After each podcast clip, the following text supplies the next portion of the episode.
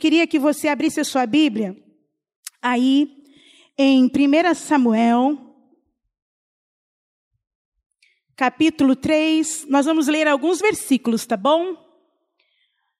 1 Samuel, capítulo 3, a partir do verso 11, e depois eu vou ler 1 Samuel 4 e vou falando para vocês, tá bom? A referência.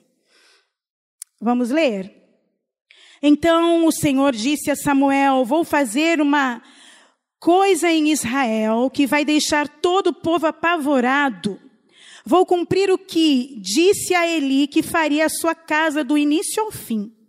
Não é de hoje que venho dizendo a Eli que julgarei sua família para sempre por causa dos pecados dos seus filhos, dos quais ele tinha conhecimento. Seus filhos não me respeitaram. Eli não os repreendeu. 1 Samuel capítulo 4, a partir do verso 2 agora. Os filisteus se colocaram em formação de batalha, enfrentaram Israel e, travada a batalha, derrotaram Israel, matando cerca de quatro mil soldados israelitas. Terminada a batalha, o exército de Israel voltou ao seu acampamento. E os anciãos de Israel perguntaram: por que o Senhor permitiu que os filisteus nos derrotassem? E continuaram: Vamos trazer a arca da aliança do Senhor que está em Siló. Se ela estiver conosco no campo de batalha, o Senhor estará em nosso meio e nos salvará dos nossos inimigos. Então os filisteus lutaram e Israel sofreu nova derrota e fugiram para suas tendas.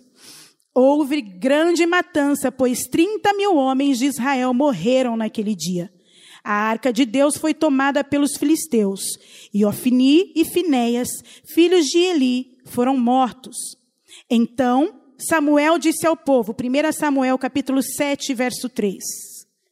Então Samuel disse ao povo: Se de fato vocês desejam voltar ao Senhor de todo o coração, joguem fora os seus deuses estrangeiros e as suas imagens de Asterote e consagrem-se ao Senhor tomem a decisão de servir somente ao Senhor, então ele livrará vocês das mãos dos filisteus. Assim, os filhos de Israel destruíram suas imagens de Baal e de Asterote e adoraram somente ao Senhor.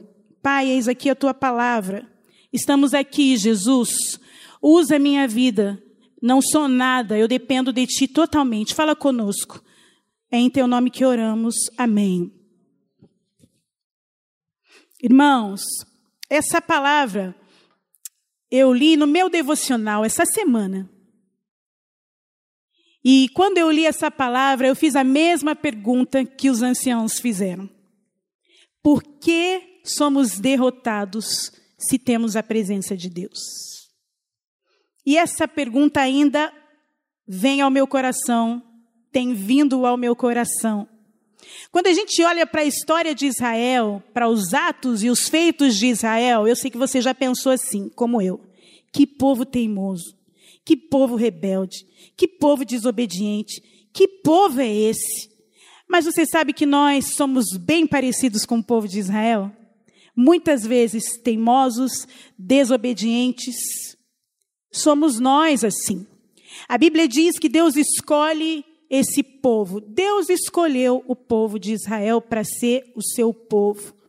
Deus faz promessas para eles, Deus cuida deles, Deus guia aquele povo, Deus faz alianças com ele, mas aquele povo duro de coração, uma hora serve, outra hora não serve. Deus escolheu o povo de Israel para ser seu, e essa aliança, ela tinha a aliança tem duas partes, né?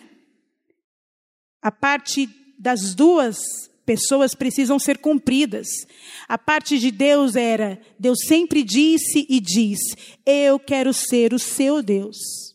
E o que eu desejo e o que eu espero de vocês é que vocês sejam o meu povo, que me obedeçam, que sejam meus, propriedade exclusiva minha. Essa era a parte era o compromisso, essa era a aliança que Deus tinha com o povo de Israel. Eu quero ser o Deus de vocês Eu quero que vocês adorem somente a mim, sirvam somente a mim. E aí, nós temos então o livro de Samuel. O livro de Samuel fala para gente de obediência, o livro de Samuel fala para nós de guerras, o livro de Samuel fala para nós de vitórias, fala para nós de obediência, fala para nós de escolha, o livro de Samuel fala para nós de família.